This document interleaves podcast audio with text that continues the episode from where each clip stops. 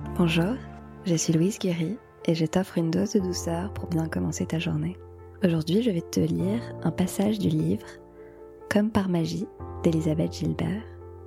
Je ne connais pas tes capacités, tes aspirations, tes désirs les plus chers ou tes talents les plus secrets. Mais à n'en pas douter, tu abrites en toi quelque chose de merveilleux.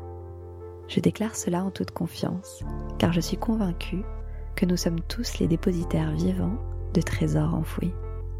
Je crois que c'est l'un des tours les plus anciens et les plus généreux que l'univers joue aux êtres humains, autant pour son propre amusement que pour le nôtre.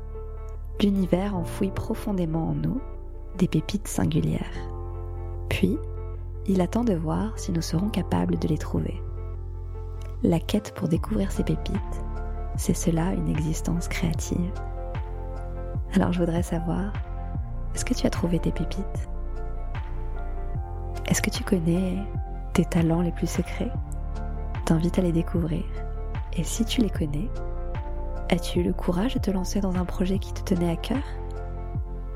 De mettre en avant ces talents cachés au monde? Ne dis pas mais en fait il y a déjà trop de personnes qui sont sur le marché, il y a déjà trop d'artistes, il y a déjà trop d'écrivains. Et alors?